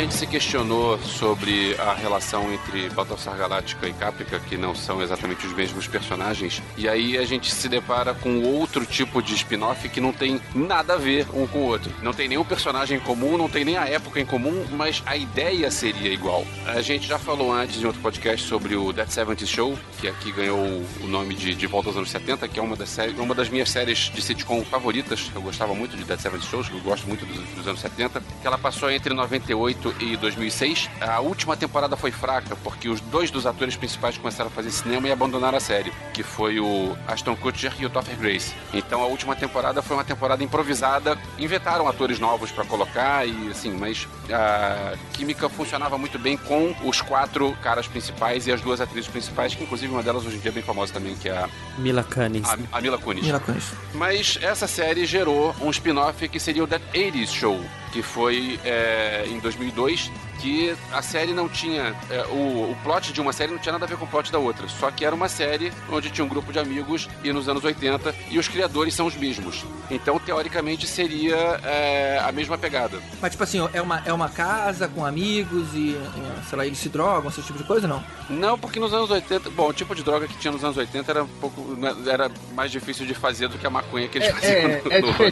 diferente, né? Era Duran Duran, ah, É, eu, eu lembro que a série ela se passava bastante numa loja de discos, Uma né? loja de discos, tinha, uma loja de discos. E tinha, é, a piada que tinha não era Duran Duran, era Caja Gugu. Que o cara pergunta, é, você tem Caja Gugu? Aí a, a atendente da loja, ah, você agora é um bebezinho, Caja Gugu. Mas assim, não sei por que que foi, não sei se as piadas foram mais fracas, não me lembro, mas eu sei É, que a a série julgar durou... por essa foram. A série durou 13 episódios só e... nunca mais. Nossa, 13? Caramba, não deu nem. Pois é, nem uma temporada inteira. Cara, eu lembro do trailer dessa série, que já era ruim, porque o cara tá no bar com aquele celular mega tijolão, e ele fala, Oi amor, eu estou falando com você! Sim, eu estou no bar! E as risadinhas, ah, puta merda, não vai dar certo, É, deixa eu trocar de canal. É uma pena, porque anos 80 eu vou te falar que é um período que eu gosto muito. É uma pena porque eu também gosto dos anos 80 e eu gosto da Tyler Lee, que era a atriz principal, que nunca se firmou em nenhum papel grande, nenhum papel importante. Todo mundo deve estar se perguntando agora, hã? Tyler Lee? É, quem Tyler é? Lee? Ô, não é mais um besterol americano, como assim? Pois é, ou seja, nunca se, for- nunca se firmou num papel de verdade. o que é uma pena. Ela era a irmã lá da Grey, do Grey's Anatomy, que morreu na cópia de Lost. E ela agora tá em Supergirl. Eu sou louco por essa mulher, assim, achei ela linda e então então manda mais. Caramba, Concordo, peraí, eu vou, concordo. agora tem que ver quem é. Manda aí o nome direitinho aí. É, eu fiquei curioso também, É, cara. Tyler Lee, é C-H-Y-L-E-R-L-E-I-G-H. Tyler Lee. Tá procurando no Google ou procurando no X-Vídeos mesmo? O- opa, desculpa. Mas assim, é, Olha, eu bonito gosto... mesmo, hein? Pois é, é uma é uma pena que a série não deu certo. Teve uma época que eu via quase tudo que passava na Sony, então apareceu série nova, eu vi também, só que acabou que foi cancelado e É, That's Eight Nunca Show mais. eu assisti mais em homenagem a That Seventh Show mesmo. Tipo, eu curtia pra caramba. Eu falei, ah, meu, é a mesma pegada, eu vou assistir. Só um comentário que agora que eu vi que a Tyler Lee, que era protagonista de Taxi Brooklyn. Oh meu Deus, quanta escolha errada na vida, hein, mulher? Escolheu ser bonita e parou por aí.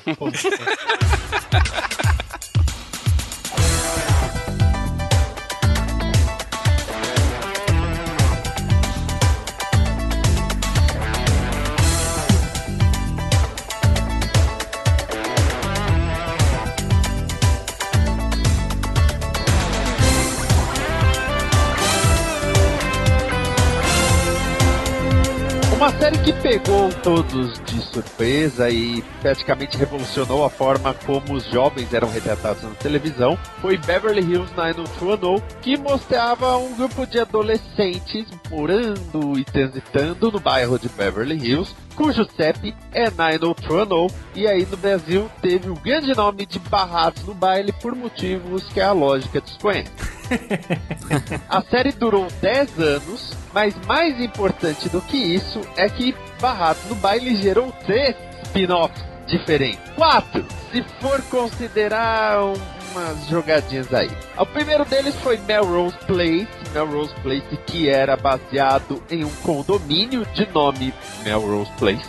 E aí a ideia do Melrose Place era ser a contraparte adulta de Barrados no Baile. Enquanto Barrados no Baile focava mais em adolescentes, Melrose focava mais nos adultos Nos, nos balzacos. com temas mais de casamentos, traições, assassinatos e coisas do tipo. Claro que descambou para um tal momento em que a protagonista explode o condomínio. Por exemplo, por que não? Por que não, né? Explodir a porra toda e eu não estou exagerando, né? E tudo regado a caras com rabo de cavalo e blazer com camiseta e coisas bem anos 90. Não bastasse isso, porque, né? Porcaria pouca, não é bobagem. Então, aí veio Models Inc.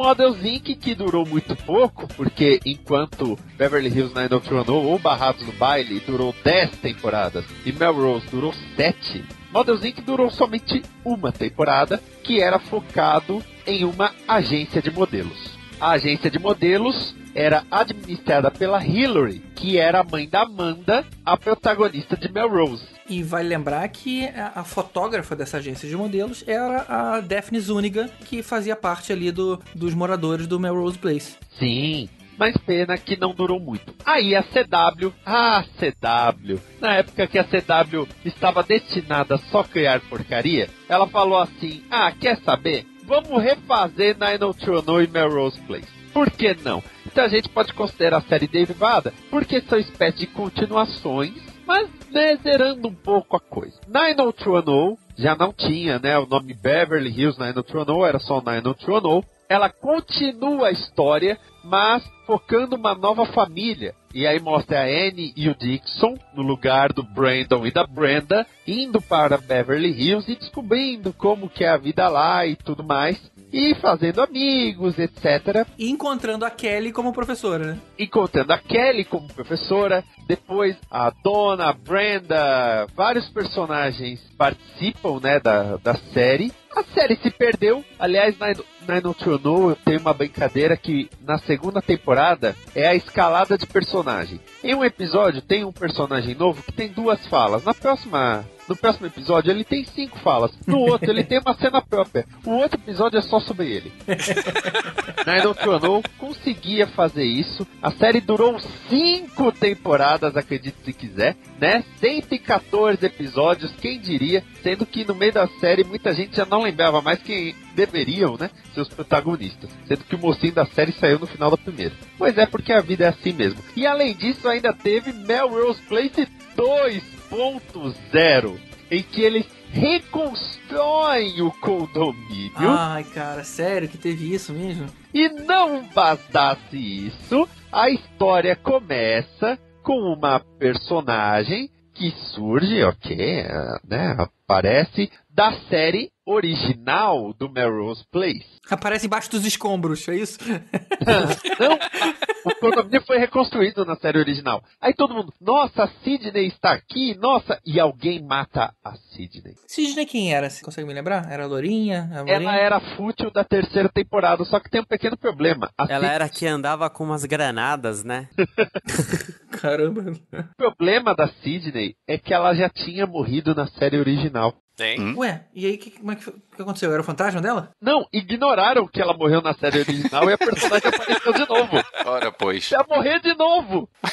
A série é sensacional, só que não, né? Ela durou gatos 18 episódios, ainda bem que acabou logo. Tem atores que depois a CW explorou, tem outros que não. Tinha a Ashley Simpson, né, a cantora, e tinha a Katie Cassidy, que tá em Arrow agora. Quem é ela em Arrow? Laurel. É, Laura. Olha só. É, ela é queridinha ali da CW, a CW sempre aproveita. Então, olha só, Beverly Hills 90210 gerou Melrose Place, Models Inc., 90210 e Melrose Place 2.0. E é tudo uma bosta.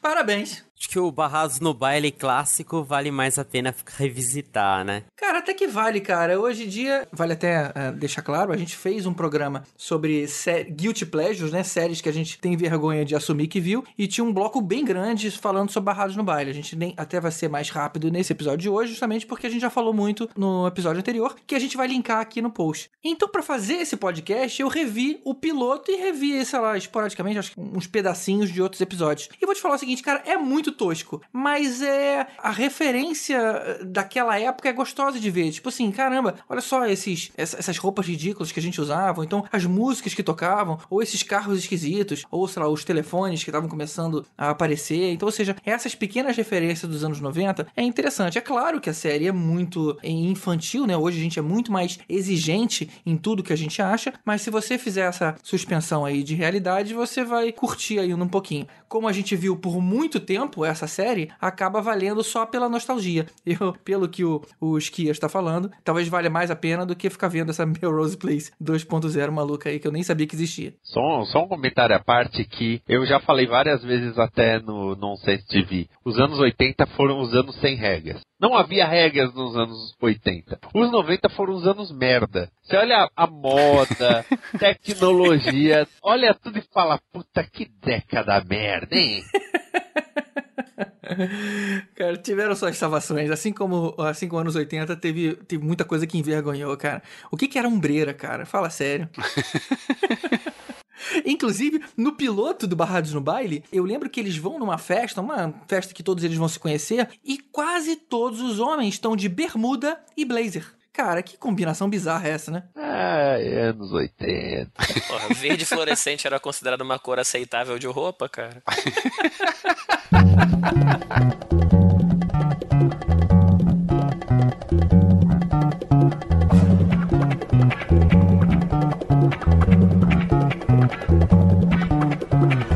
Acho que uma das séries que eu tenho a lembrança mais remota de assistir era O Homem de 6 milhões de dólares. Eu lembro que meu pai via ali no início dos anos 80. É uma série de 1974 a 78, mas logicamente que demorava pra chegar no Brasil essas coisas. Então a gente via isso nos anos 80. E cara, aquilo ali pra mim era o perfil de um, de um super-herói minimamente crível, né? Era um homem comum que ganhou, entre aspas, poderes colocados por uma agência governamental. Ela teve 100 episódios, foram em 5 temporadas, foi, fez bastante sucesso pra época. E o diferencial é que o ator principal, que era o Lee Majors, ele era um dublê na vida real. Então ele fazia as próprias cenas de ação. Então, ou seja, a série, mesmo com um orçamento muito reduzido, muito pequeno, naquela época, produção pra TV era a pior coisa que um ator podia fazer, né? Mesmo assim, as cenas eram boas, justamente porque eles podiam filmar muito de pertinho, o cara podia fazer umas manobras difíceis, meio incríveis e tudo mais. Então, ou seja, era uma série de ação muito bacana. Tinham lá as forçações de barra, que, por exemplo, como eles não tinham é, recurso, a super velocidade que o cara tinha era em câmera lenta, com um barulhinho meio, meio irritantezinho. Ah, essa é aquela que fazia aquele. tá, tá, tá, tá, tá, tá, aquele Isso, barulhinho. isso, era um barulhinho. E eles só tinham esse, essa fração de barulho, sabe? Não tinham variações. Então era sempre aquele mesmo wavezinho chato o tempo inteiro, pra qualquer movimento. E eles faziam em câmera lenta. E isso virou ícone, né? Todo mundo acabou usando Sim. esse mesmo. Sempre quando você queria reforçar uma super força, você brincava e colocava aquele barulhinho. Pô, quem nunca, quando era criança, é, quando eu brincava que ia sair correndo, aí ficava devagarinho. Tem, tem, tem, tem, tem, tem, tem. É, isso mesmo. Essa série tinha episódios de 60 minutos. Diferente das outras, né? Que são 145. Esses episódios tinham uma hora certinho. Só que a Globo, ela passava no período de uma hora. Ou seja, cortava horrores, porque ela enchia de propaganda, né? Mais ou menos uns 6, 7, 8 minutos. E não sei, sei lá, de repente 3 ou 4 blocos. Então imagina o quanto de história ela acabava cortando por episódio. Por isso que eles ficavam meio, sei lá, meio nonsense. Mas como eu era moleque, só tava querendo mesmo ver um, um cara super poderoso, então eu era amarradão nele. Vai lembrar que ele era um piloto de testes da NASA, que ele sofreu um acidente e foi encaminhado para uma cirurgia de alta tecnologia que colocou 6 milhões de dólares em equipamento nele, que na época era um, um valor eh, impensável. Então isso significava um olho direito que dava um zoom de 20x e tinha um night vision, perna biônica que fazia ele correr aí por 90 km por hora e um braço biônico, eu não lembro agora se era o esquerdo ou direito, que dava super força. E aí ele acabava em agradecimento pela agência lá super secreta que fez isso, ele trabalhava aí de empregado pra ele. Então ele ia mandando essas missões. Só que essa série teve um especial dela de duas horas, aonde a namorada, a noiva na verdade do Steve Austin, foi fazer um salto de paraquedas, o paraquedas não abriu, ela caiu, se arrebentou toda e o Steve Austin chegou. Olha que coisa ridícula. Ele chegou pro Oscar, né, que era o cara, o chefão lá da agência super secreta, e falou o seguinte: Cara, faz o seguinte, pega esses mais 6 milhões de dólares e, e- e coloca aí na minha namorada. Ela se machucou, ela tá meio precisada, né? Dá uma ajudinha aí. E o cara, tá bom, eu vou colocar 6 milhões de dólares em equipamento na sua namorada porque você pediu. Pra esse episódio, qual foi a história? Eles colocaram, ela virou uma mulher biônica, esse era o nome, era o título do episódio, só que o corpo dela rejeitou as próteses. E ela acabou tendo que ir pra uma, ela começou a virar, ter surto psicótico, né? O corpo dela doía muito e ela foi mandada de emergência de volta pra sala de cirurgia pra tirar. Só que ela morre nessa sala de cirurgia. Então, ou seja, era pra ser um episódio dramático de fim de temporada do Homem de 6 milhões de dólares e acabava aí. Só que as pessoas gostaram tanto dessa personagem, da Lindsay Wagner, que é, o estúdio cresceu o olho e falou: opa, peraí, vamos dar um jeito aí de fazer uma sériezinha paralela. E aí surgiu a série chamada Bionic Woman, não era mais Homem de 6 milhões de dólares, não, era, não seria mulher de 6 milhões de dólares, já era Bionic Woman, que foi- levou dois anos, foi de 76 a 78. Repara que foi no meio da outra série, que foi de 74 a 78. Teve 58 episódios. E aí eles tiveram que explicar, mas peraí, se a mulher morreu, como é que agora ela tá aqui viva? E aí olha a explicação que eles dão. Como a mulher morreu, lembrando que ela estava numa agência super secreta. É, então ela morreu, o Steve Austin ficou todo triste e tudo mais. Só que ela foi levada para uma ala super, super, super secreta. Que a- o restante da, da agência super secreta não conhecia. Então, ou seja, tinha um Inception de segredos dentro da agência. e aí lá eles conseguiram consertar ela. Na verdade, colocaram ela em, em animação suspensa, pra ela conseguir se curar lá dos problemas. Só que isso fez com que a memória dela acabasse. E aí ela volta, já uma mulher com as mesmas próteses que tinha antes, só que desmemoriada. E assim como ela não era mais noiva, ou não lembrava ser mais noiva do Homem de 6 milhões de dólares, não precisava mais dele como gancho. E ela podia ter a independência dela numa série própria. Então ela virou uma professora aí, qualquer, sei lá, numa base militar, que ficavam de olho nela, mas, ou seja, ela ficava distante. O Steve Austin era um estranho pra ela, então ela falou: não, foi mal, eu não lembro de você, é, não preciso mais de você. E assim foi as duas séries aí de, de 12 milhões de dólares. De que década que é essa série? Uma é de 74 a 78 e a outra é de 76 a, 60, a 78. Aliás, você esqueceu de falar de uma outra série. O remake da Mulher Biônica. É verdade, é verdade. Aquela bosta que durou oito episódios. e eles ficaram tão desesperados que no episódio 4 eles já mudaram. Olha, o namorado dela não é namorado dela. Ele é um espião. Quê? Não, que, como? Co- Calma. Como assim? Eles mudaram tudo. Não, esse daqui não é mais vilão. Ele é o melhor amigo dela. E o pior de tudo é que ela, como a série não estava engrenando, eles foram colocando é, upgrades nela. Então, por exemplo, ela tinha, enquanto a, a- a mulher biônica original, ela tinha um ouvido direito que era super potente. Inclusive, eu sempre ficava me perguntando como é que ela mira aquele ouvido, né? Porque ela só olhava e o, e o ouvido já captava exatamente o que ela queria. Mas anyway, ela tinha um ouvido super potente, tinha um braço, um dos braços com super força e também as pernas biônicas lá de 90 km por hora. No reboot, ela tinha. Era braço, perna, olhos e ouvidos, ela ganhou os olhos. Ela tinha fator de cura e ela tinha um chip na cabeça que ela fazia download de conhecimento. Então, tipo assim, que parada Matrix? Ah, eu quero aprender Kung Fu. Era mais ou menos isso. Eu quero aprender o pick lock pra poder abrir uma porta aqui que eu não sei fazer isso. E aí fazia o download lá e pronto, sabia qual é usar. Eles ficavam tentando cada hora colocar um super poder novo pra ver se a parada engrenava, mas isso só estragava, né? Não, e a Michelle Ryan, que fez a, a James Sommers, ela, bonita. é linda e fantástica, mas o resto deu tudo errado. Eu lembro que, pô, trocaram a irmã dela do piloto pro segundo episódio, é uma bagunça só. Mas, pra quem gosta do Homem de 6 milhões de dólares e da Mulher Biônica original, a Dynamite publica séries em quadrinhos o Homem de 6 milhões de dólares, temporada 6, e a Mulher Biônica, temporada 4, continuando as séries de TV. Mas pra quem gostava, eu vou mostrar uma parada aqui que o queixo de vocês vai cair. Abre esse link aí que eu acabei de mandar pra vocês. É simplesmente um outro spin-off que é a Bionic Girl. E, e, na verdade a garota é a pupila da Bionic Uma e, pra surpresa de todo mundo, adivinha quem era a atriz principal? Sandra Bullock. Ela era a garota biônica. Nossa, cara. Ou Meu seja, Deus. já começou ruim já, né? Caramba, cara, esse esse videozinho tá muito engraçado. Eu vou colocar aqui no post pra vocês darem uma olhada. E melhor do que a Bionic Girl, tem o Bionic Dog. Eu te juro que isso também existe. E eu vou mandar aqui pra vocês agora. Não é o Bionicão, não, pô. Aqui, link embaixo. Vocês vão ver que era o cachorro da mulher biônica. E que Puta essa que cena aqui pariu. aparece ele, ele com a patinha quebrando o vidro de um carro e saindo correndo pra salvar uma criança. Ó, eu me dei o trabalho de pesquisar 6 milhões de dólares de 74, hoje eles são equivalentes a 28 milhões e 800 mil. Então é o homem de 28 milhões e 800 mil dólares.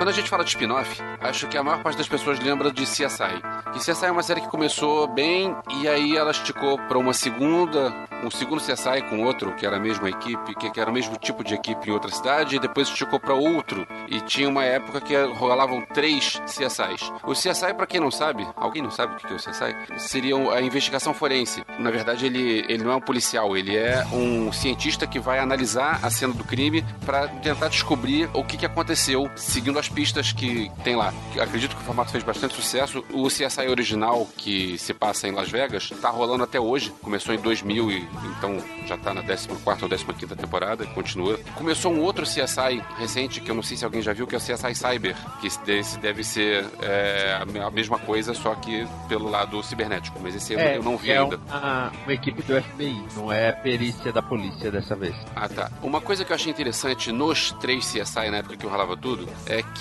eles, pra puxarem o gancho pro segundo, tava rolando já a série, todo mundo já conhecia. E aí, lá no segundo ou terceira temporada, rolou. é, eles são de Las Vegas. Aí na segunda ou terceira temporada rolou um caso que o bandido fugiu pra Miami. Então eles vão pra Miami e encontram a outra equipe. E aí passa a ter as duas séries ao mesmo tempo, né? O CSI original e o CSI Miami. E dois anos depois, em 2004, é a mesma coisa. Um caso que começou em Miami foi até Nova York e eles começam a temporada do CSI Nova York. São os crossovers, né? São os crossovers. Pois é, uma coisa que eu achava interessante era comparar os chefes das equipes. Atualmente, o chefe do.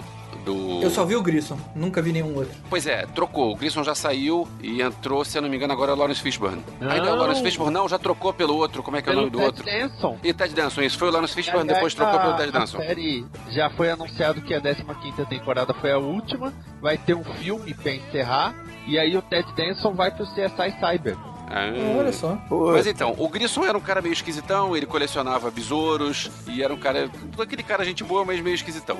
E aí a gente foi conhecer a equipe de Miami. Miami tinha o David Caruso, o Grissom é o personagem, tá? O ator é o William Peterson. O David Caruso fazia um cara marrento ao extremo, aquele cara nojento, aquele cara que começa a falar, aí vira pro lado, bota óculos escuros e termina a frase. É. E assim.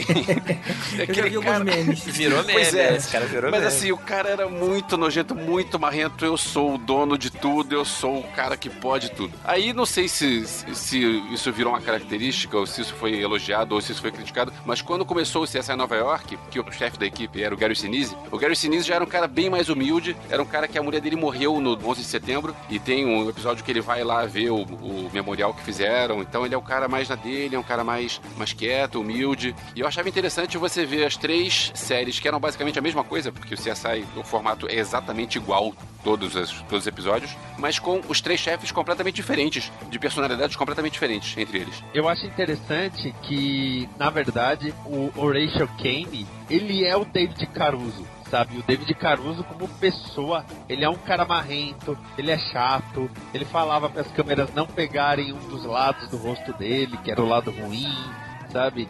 E teve até um episódio do CSI Miami em que eles vêm pro Brasil. É verdade, teve uma época que eles vêm pro Brasil, verdade. Um traficante que matou a esposa do Oreixo, que era irmã do Delco, e eles vêm pro Rio de Janeiro. Isso. Pra perseguir o cara. Aí, eles vieram realmente pro Rio de Janeiro, né? Teve cena filmada, ok, foi legal pra caramba. A partir daí, todo bandido que fugia ia pro Rio de Janeiro, eles botavam uma tela verde de Rio de Janeiro e pronto. Cara, e CSI a gente tem que falar que teve uma cena muito importante que eles mataram o Justin Bieber, cara. Não, o, o principal, CSI Vegas. Coisa mais importante da, da Cena linda. Aliás, CSI, o principal, teve um episódio duplo dirigido pelo Tarantino. E isso eu ia falar. Que foi um é, final de temporada, né? Do final de temporada que o Tarantino dirigiu. O, e assim, é, o formato era sempre igual, mas esse do Tarantino é legal. Como que foi, mais ou menos, assim, esse Ele, episódio? ele ficava preso dentro do caixão, É, né? um dos caras, pois é, um dos caras da equipe foi preso, é, raptado por um bandido, e eles tinham que achar o cara, e o cara tava num caixão cheio de formigas dentro, então fica rolando a tensão de, do cara lá sofrendo com, sendo, com, acho que tinha uma câmera que tava filmando ele, e aí o pessoal não sabe onde é que ele tá, então rolava todo, todo esse clima, assim, foi, foi bem legal. E acabando o ar lá dentro, eles não estavam conseguindo chegar. Foi... Eu consegui comprar o Blu-ray, eu, eu preciso rever isso. E vale lembrar que o, foi o Tarantino, porque o Tarantino era mega fã dessa série. Então Isso. um dia ele pediu, cara, deixa eu eh, dirigir um episódio. Os caras, caramba, Tarantino, tá bom, então você faz a conclusão da parada. Isso. E ficou muito bom. Muito Aliás, esse episódio não é vendido no box da série. Ele só tem separado. Ih, é mesmo? É. Sacanagem. Mas eu não acho, acho ruim isso não, porque eu não queria comprar o box da série inteira, eu queria comprar só o episódio. Eu Pô, comprei. mas sacanagem o cara que compra o box e não tem o episódio, né? Ah, tá. É, podia, tinha que ter as duas opções. Eu comprei o Blu-ray e tá lá no meio dos meus Blu-rays do Tarantino. Aliás, tem um acordo que esse episódio não pode passar em faixa de reprise, principalmente durante a tarde. Tem, tem um lance assim, syndication, quando passa a tarde não pode passar esse episódio. Ah, é. Foi forte demais. Não, foi acordo mesmo do Tarantino. O cara va- valorizou, né? É. É, o cara valorizou e também é um puta de um episódio. Sim. é um episódio É um filme, é um filme. Sim, tanto que é duplo, é, é muito bom mesmo. Ele soube aproveitar o melhor de cada personagem. Agora, o, o grande problema do CSI é que a fórmula foi esgotando, e principalmente, na minha opinião, os personagens passaram a ser muito substituíveis. Ah, tal personagem, o ator não quer mais fazer. Tudo bem, eles arranjavam outro do mesmo estilo e toca o barco. É. Sabe? Chega uma hora que cansa, né?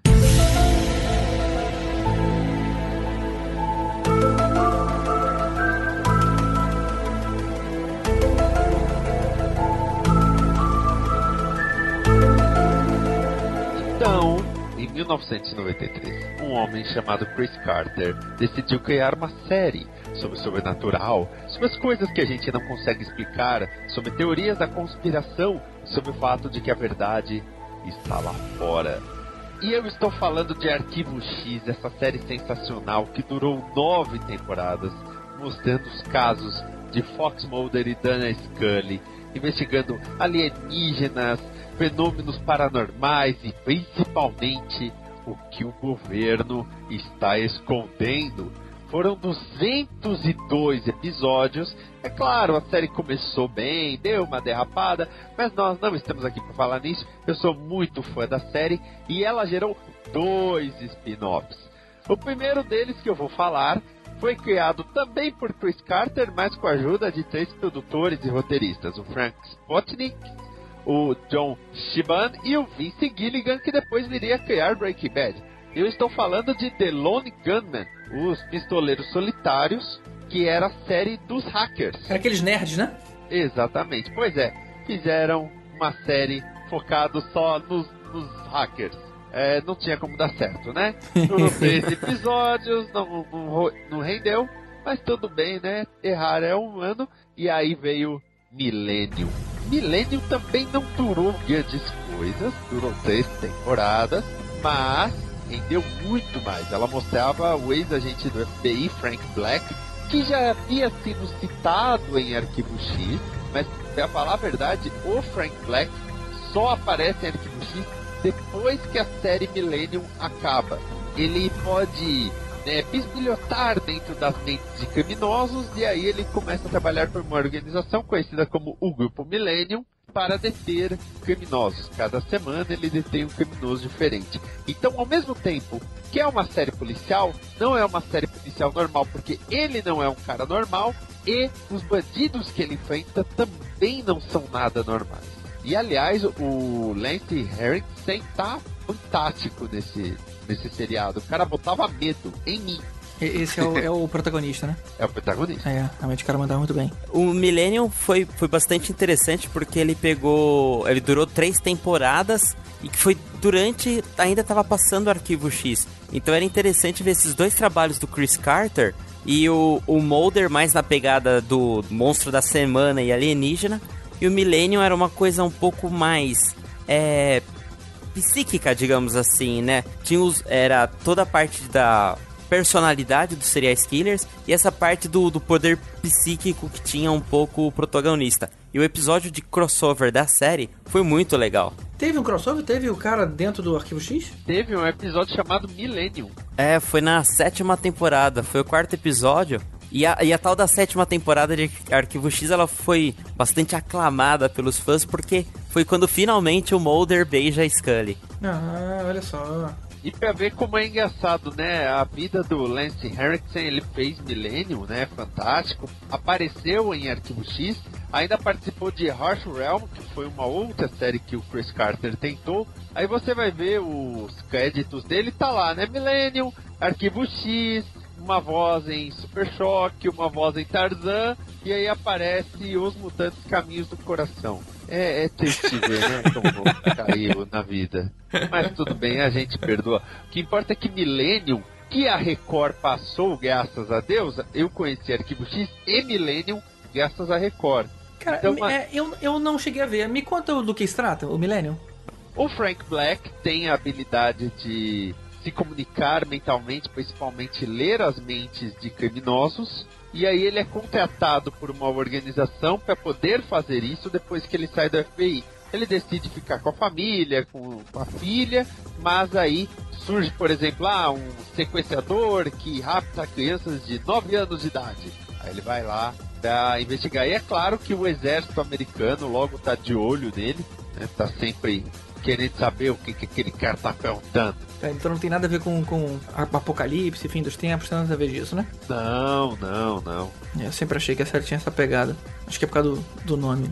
Mas o, o, complicado é que a série perdeu muito, sabe? Depois da segunda temporada, a terceira temporada já parece uma agente do FBI que meio que se torna uma pupila dele então esse lado, ah, ele virou meio professor. É, não, né? Não. Muito, muito não.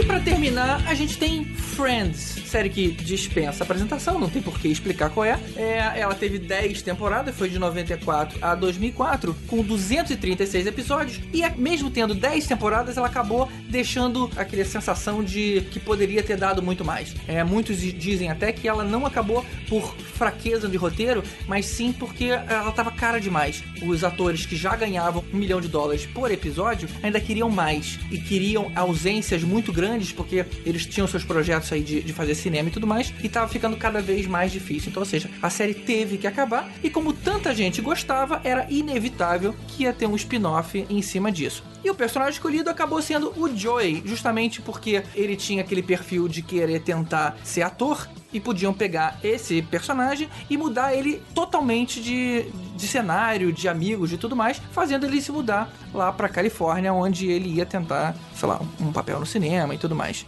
Só que os produtores que fizeram do Friends um sucesso, que foi lá a Marta Kaufman e o David Crane, eles não quiseram continuar. Falaram, cara, não, pra mim foi, já deu 10 temporadas, não tô mais afim. Então, ou seja, o, o pessoal do canal pegou uma galera nova, um produtor novo, é, e falou: você toca esses caras. Só que é lógico eles não tinham a mesma pegada. Ele começou bem, porque todo mundo queria ver, queria consumir um pouco mais aí do Joey, mas a série ficou chatinha. Eu lembro que cheguei mesmo a assistir alguns episódios. Ele tinha é, uma brincadeira aí com os vizinhos e tudo mais, mas era fraca, não era tão engraçado nem nada disso. E aí eu mesmo acabei não, não assistindo tanto. Ele tinha uma irmã e um sobrinho que moravam com ele, né? É, é, eu lembro que ele tava numa casa bonita, não sei por que, que um cara duro como aquele foi pra uma casa tão bonita. Não lembro se a série explica, mas a o fato casa era é que... da irmã, não era? Acho que a casa que era da irmã. Ah, talvez, talvez essa seja. Eu, eu comecei a ver também, porque eu também era fã de Friends. Eu também não gostei, assim como, como o GG. E só recentemente que eu descobri que teve uma segunda temporada. Foram duas temporadas. Eu só vi a primeira e nem sei se terminei a primeira. É, na verdade, a segunda temporada foi fechada quando a série estreou, quando a primeira temporada estreou, porque ela estreou com tanta audiência, os caras, cara, opa, não, então vai ser um sucesso. Então já pode encomendar a segunda. Só que teve a queda, né? As pessoas viram, opa, isso aqui não é Friends. Então, é, o final da primeira temporada já, a audiência já era muito baixa. A sorte deles é que a próxima temporada já estava vendida, mas é lógico que durou muito pouquinho. Então, no meio da segunda, no início da segunda já sabiam que a coisa não ia mais, mais vingar. E vale mencionar que o Matt LeBlanc ele já fez um outro spin-off antes. É, ele, no início de carreira, era, ele trabalhava na, naquela Amor de Família, que ele era um, o namoradinho estúpido da Kelly, que também era estúpida, é, e tinha um pai trambiqueiro. Como a série estava fazendo muito sucesso na época, eles resolveram pegar esse personagem do namorado estúpido com o pai trambiqueiro e eles estrearam a série em 1991 chamada Top of the Hip, que eram eles se misturando aí na alta sociedade tentando armar uns golpes e que a Kelly eventualmente participava. Eu posso começar a listar alguns problemas de Joey? Manda ver, claro. Olha, vamos lá. Primeiramente, SBT, muito obrigado pelo título Vida de Artista.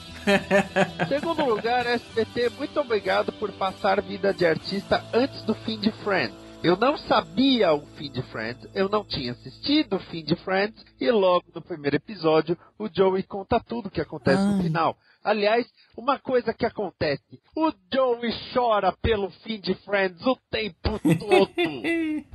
Ai, que saudade do Chandler. Ai, eu lembro quando eu vi a Rachel pelada. Ai, a Mônica, como a Mônica era legal. Não, não era, cara. Eu acho que eles deviam Ai, ficar mencionando o nome dos personagens pra poder dar aquele gostinho, né? Será que algum, alguém vai fazer alguma Uhum. participação especial, né? Ou pra enga- enganar o público, dizer, olha, é, olha só, isso aqui ainda é Friends, É. hein? Olha só. É, Cara, o problema é que a série se chamava Friends. Ou seja, era a presença de todos que fazia o negócio funcionar. Você tirou um cara só e botou ele separado, por mais carismático que ele fosse, cara, não. Ele é o Forever rolava, Alone. cara. É, a galera não queria ver ele. O pessoal queria ver o Friends, pô. Não, e aí, junta ao fato de que ele vai morar com a irmã, o negócio da irmã não faz sentido. Ela teve um filho com 16 anos, só que Friends já mostrava todas as irmãs do Joey, é verdade. incluindo a Dina. E de repente, como assim ela já teve um filho? E o filho já é adulto praticamente, o Michael?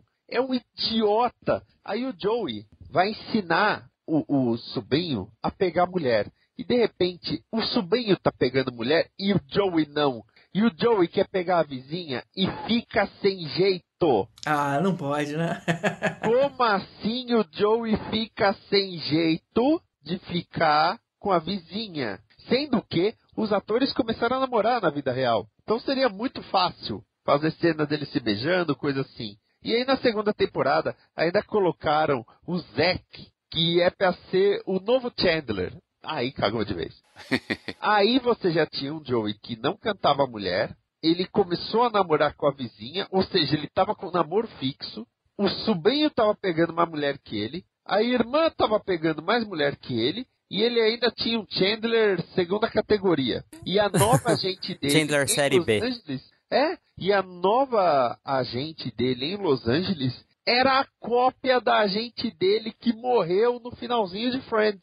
sabe? Então, puta, é um erro atrás do outro, sabe? É, fica, fica eu difícil não lembro, assim. cara. Eu queria. Eu lembro, eu lembro de tão pouca coisa. Não, Quem eu lembro que tava no, na série era a Adriana Mateu, dos Sopranos. Sim. Ela é irmã, né? A irmã, pois é, a irmã do, do Joey. Não, e ainda na primeira temporada, a abertura era a casa dele, né? Mostrando uma coisa mais ensolarada. Segunda temporada já era o céu de Los Angeles, os prédios. Mas como assim? Ele não vai em prédio nenhum nunca.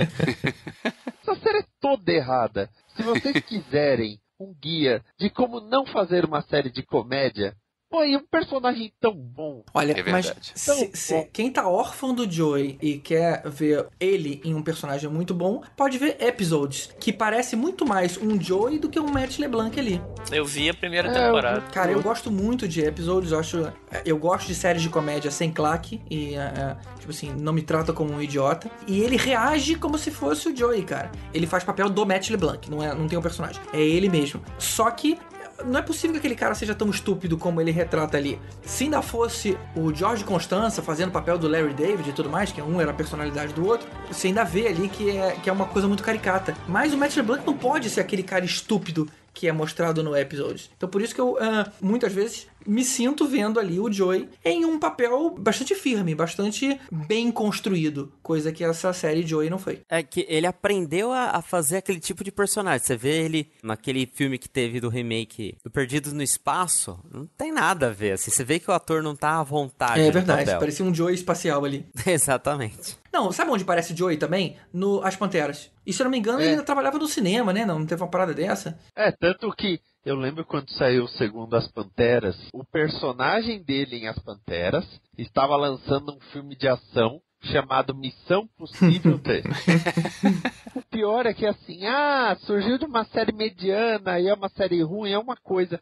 Mas, porra, surgiu de Friends. Aí é complicado. Dez temporadas A incríveis. expectativa vai muito lá em cima. Aí o SBT passou ainda a primeira temporada, metade da segunda, depois já jogou pra madrugada. O que poderia ter sido um spin-off, porque o personagem era o mesmo, foi aquela série do Chandler, né? Aquela Go On. Você jura que o personagem ali é o Chandler, que o ator faz. Como é que é o nome do, do cara, hein? Esqueci o nome dele.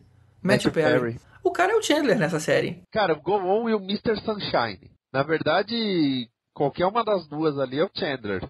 Studio 60 não, porque foi mais pro drama e eu não vi The Odd Couple. Né, nem eu. Aliás, The Odd Couple, que fez o Matthew Perry relembrar como é ter uma série ganhando segunda temporada.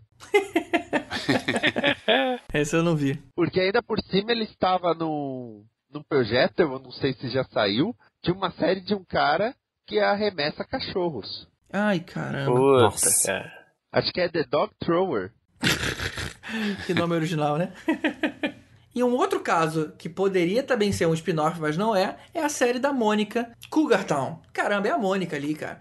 Não é possível, eles não conseguem se, se desprender dos personagens. É a Mônica ali, né, tomando vinho e conversando com os vizinhos. Aliás, nós podemos traçar ali um paralelo, né? Se em Go On fosse o Chandler, a gente poderia concluir. Ok, a Mônica se encheu de botox, foi pra Flórida e ele foi pra Califórnia ser locutor esportivo. Né? Porque ela tá deformada nessa série.